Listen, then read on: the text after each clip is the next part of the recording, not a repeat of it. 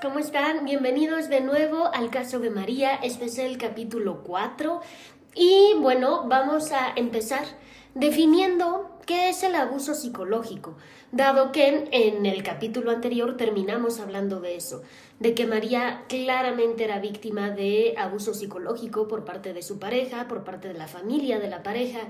Ella no se daba cuenta, Sabía que algo le molestaba, sabía que algo no le gustaba, pero así como ponerle nombre de abuso psicológico, eso pues no lo había hecho todavía. Pero creo que para temas didácticos de aquí, pues es importante que lo hagamos y sirve que a lo mejor alguien se identifica y que es uno de los objetivos de fragmentos de terapia y dice, bueno, en realidad a lo mejor estoy pasando por un tema de abuso psicológico. Entonces, la definición así de cajón del libro de texto nos dice, el abuso psicológico es el comportamiento que implica uso de tácticas mentales y emocionales dañinas para controlar, manipular o intimidar a otra persona. Hay muchas em, como maneras de hacerlo, pero en el caso de María específicamente son menosprecio, usar la culpa o la vergüenza, que eso ya lo vimos que lo hacen muchísimo, negación y minimización del abuso y eh, control de actividades. ¿Dónde lo veíamos? Menosprecio, ¿no? Recurrentemente Luis y su familia le recordaban a María que si no podía tener hijos, pues no valía tanto como mujer, ¿no? Aunque los estudios médicos pues decían que ella sí podía tener hijos, que no había ningún problema. Uso de culpa o vergüenza. La humillaban enfrente de toda la familia, le echaba la culpa este Luis hasta por no tener las camisas planchadas. Así de no me dieron el trabajo porque yo no tenía camisas planchadas porque tú te la pasaste en el internet todo el día. Entonces, bueno, no. A ver, corazón, no tienes tres años. Tú pudiste haber visto que no tenías camisas planchadas. Negación o minimización del abuso. ¿Se acuerdan cuando eh, María regresó de esta comida de, de casa de su suegra, donde eh, pues le habían dicho de muy mala manera que a lo mejor el hijo debería, o sea, Luis debería buscarse otra pareja con la que sí pudiera tener hijos, ¿no?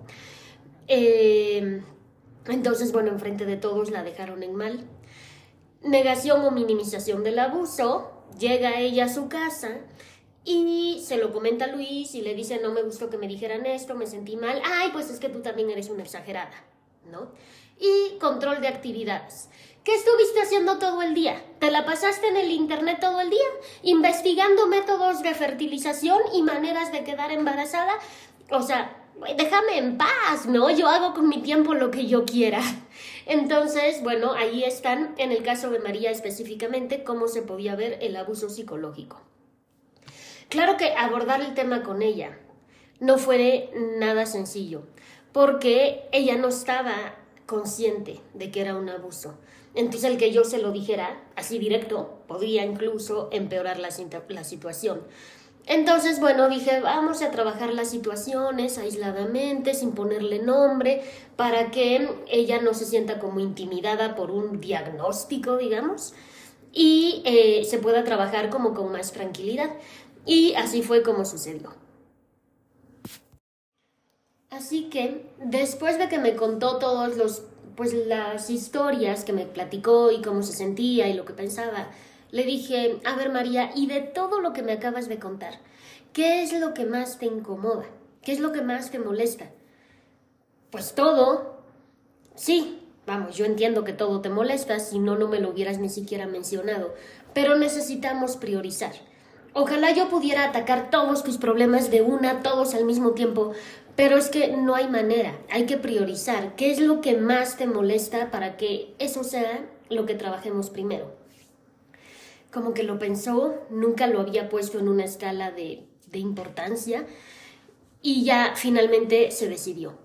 Y me dice, es que me hacen sentir que solo estoy para darles descendencia y nada más que es mi único objetivo.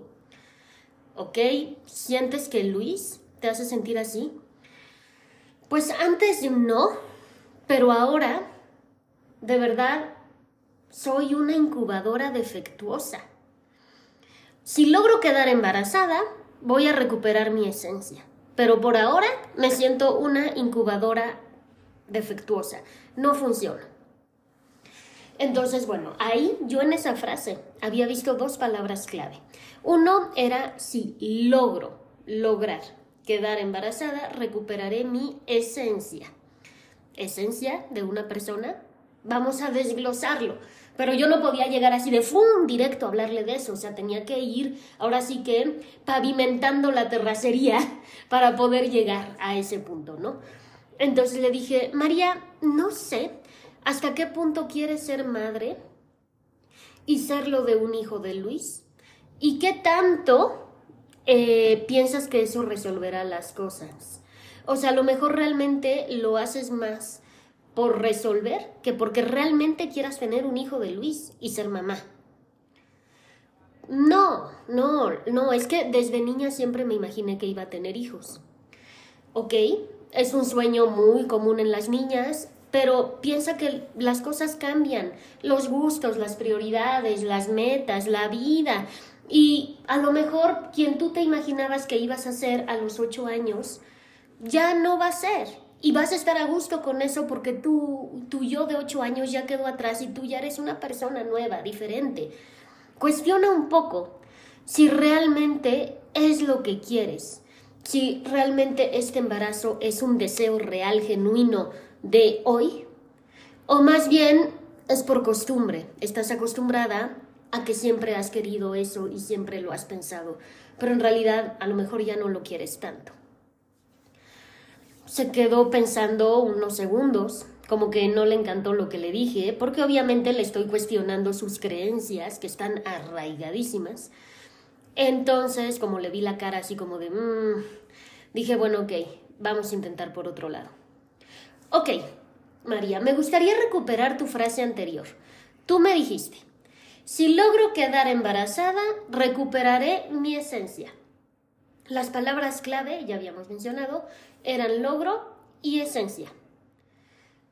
¿De qué depende que puedas quedar embarazada? Pues es lógico, ¿no? No. O sea, aunque el paciente diga es lógico y para mí también es lógico, necesitamos que nos lo diga. No, no es lógico. A ver, ¿de qué depende que puedas quedar embarazada?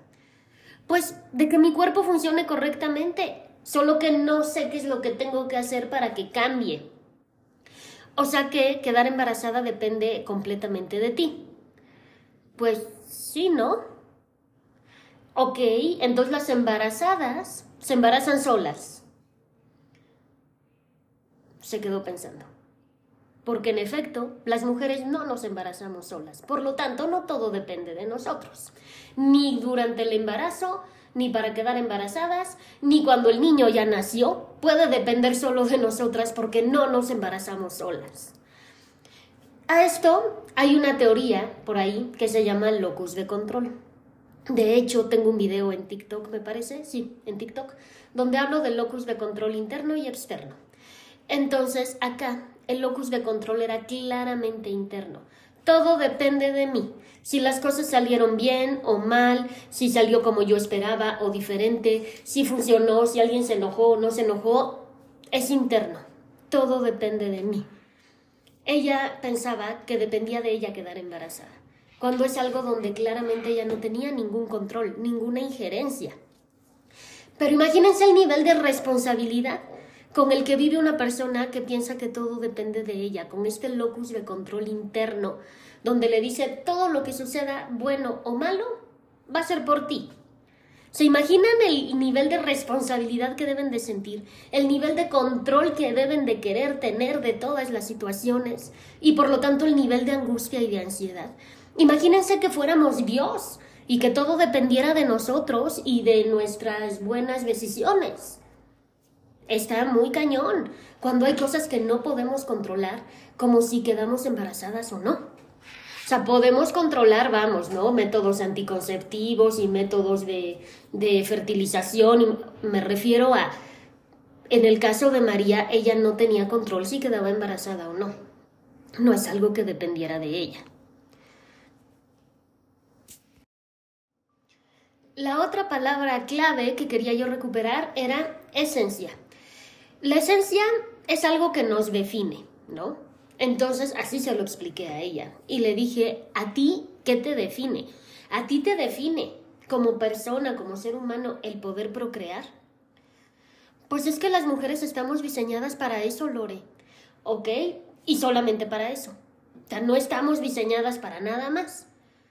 Bueno, no, o sea, es que también hay otras cosas. A ver, entonces, si una parte de nuestra vida es procrear, pero también podemos hacer otras cosas, ¿por qué no aplicas ese criterio para ti? Donde la maternidad sí vale, es una parte, ¿no? De la, de la esencia de ser mujer. Pero hay otras 50 mil cosas más que podemos hacer o que nos pueden gustar, además de ser mamás. Pues no lo había visto así. Pues no, ya me di cuenta. y ahorita que ya analizamos la frase y quitamos la palabra logro y la palabra esencia, si tú repites la frase completa, vuelve a tener el mismo sentido, la vuelves a sentir igual. Entonces como que repitió, ¿no? En bajito para ella.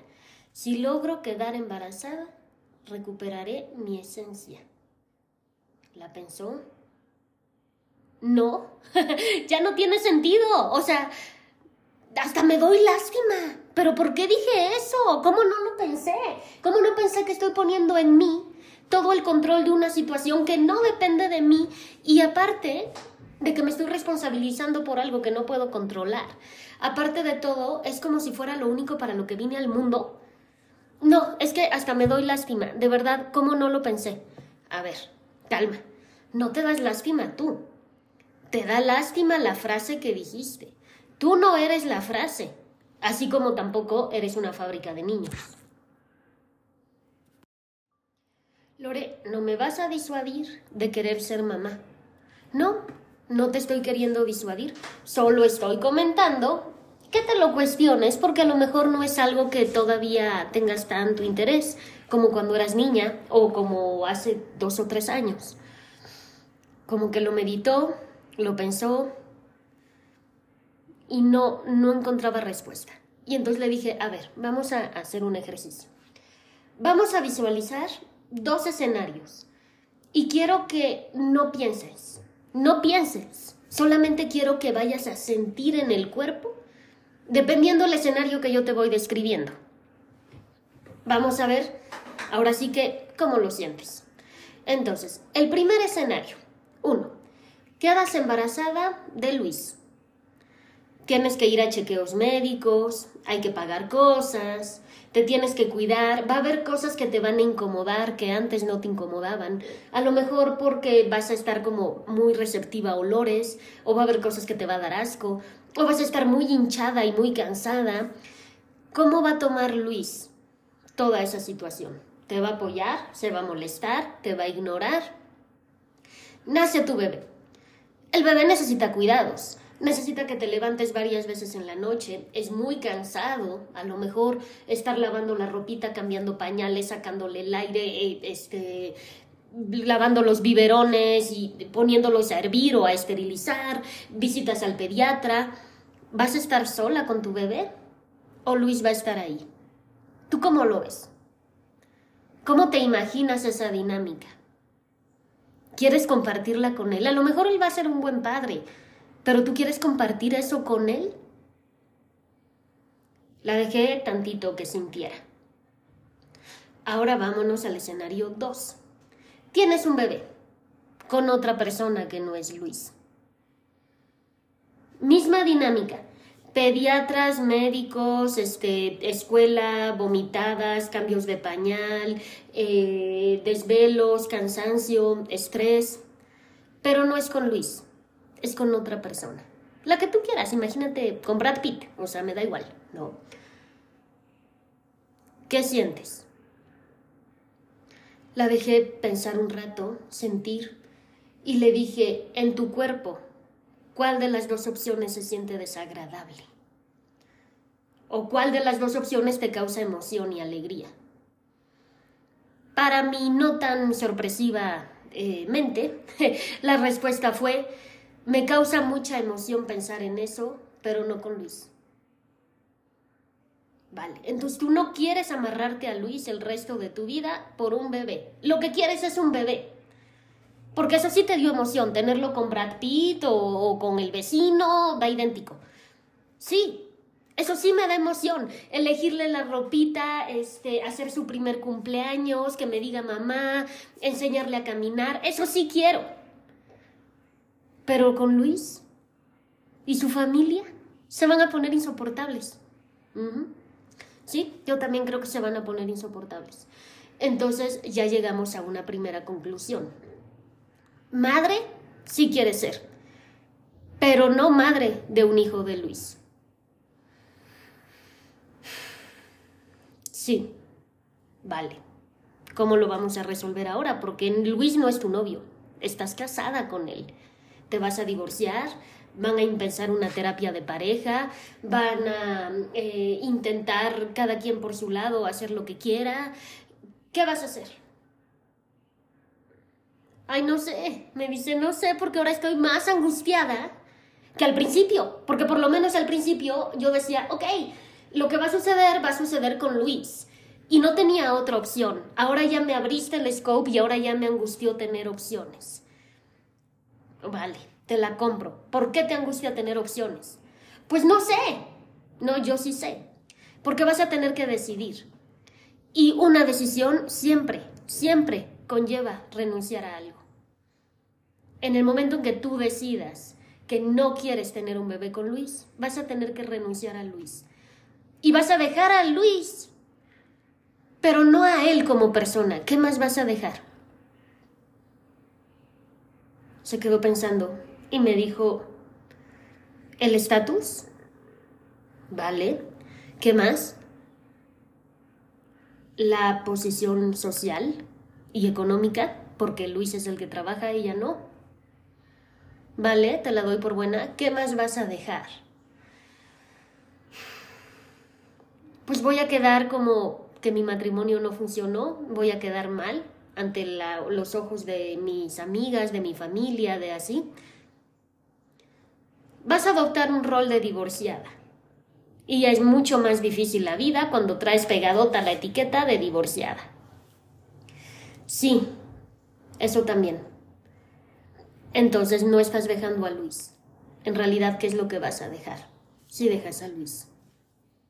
Acá tenemos que decidir qué es lo que más te conviene, qué es lo que te viene mejor, qué es lo que te da más tranquilidad. Ahorita hicimos el ejercicio de ver en el cuerpo qué te daba más tranquilidad. Y lo que te dio tranquilidad es no tener un bebé con Luis. Vale, vamos a ver ahora, igual, qué es lo que te da más tranquilidad. Mantenerte con él, o ya no, o esperar, o intentar una terapia de pareja, o hablar con él, ¿Qué es lo que te va a dar más paz? Eso lo vamos a ir abordando. Pero lo importante ahora es que ser madre, si quieres. Eso ya lo definimos. Pero no con Luis. Vamos a ver qué podemos hacer ahí. Y así chicos es como llegamos al final de este capítulo, de este episodio de María, que es el número 4. En el 5 vamos a ver pues cómo la ayudo a ir tomando decisiones, tampoco es que divorciarse sea de, ah, sí, mi terapeuta tiene razón, me divorcio mañana. No, o sea, conlleva un millón de cosas y más que el divorciarse o separarse, ¿no? La alejaba de su deseo de ser madre. Porque pues ella tenía tantas ganas de ser mamá que incluso podría tener un hijo con Luis, ¿no? Pero el separarse como que la alejaba de eso porque ahora quién? O sea, ni modo que fuera ahí a un banco de esperma a conseguir, ¿no? O sea, se quedó como, ahora sí que como que silbando en la loma, porque dices, ok, se separa de la persona y luego el deseo de ser mamá. ¿Qué onda? Entonces, igual como le podría yo aliviar el malestar por un lado, le podía dar en la torre por el otro. Entonces ahí también tenía yo que ser muy ecuánime, muy tranquila, muy objetiva al momento de dirigirla, no fuera ella a interpretar cualquier cosa que yo le dijera como un deja Luis ahora y embarázate el primero que pase. Porque también eso sería un problema. O deja a Luis ahora y quédate con ganas de ser mamá y frustrate el resto de tu vida. O este, espérate a que ya tu cuerpo ya no pueda, ya vas para los 40 y pues ya va a quedar como en una ya no me dio tiempo. Entonces como que todo era como muy así, ¿no? Teníamos el tiempo encima, no teníamos así como otras opciones. Y eso lo hacía como más complicado y a ella eso obvio lo la presionaba mucho, si no es que no se diera cuenta. ¿Vale? Entonces, bueno, en el capítulo 5 vamos a ver un poquito más de eso y cómo lo fuimos abordando. Les mando un saludo chicos, gracias por estar acá, como siempre, que estén muy bien. Bye bye.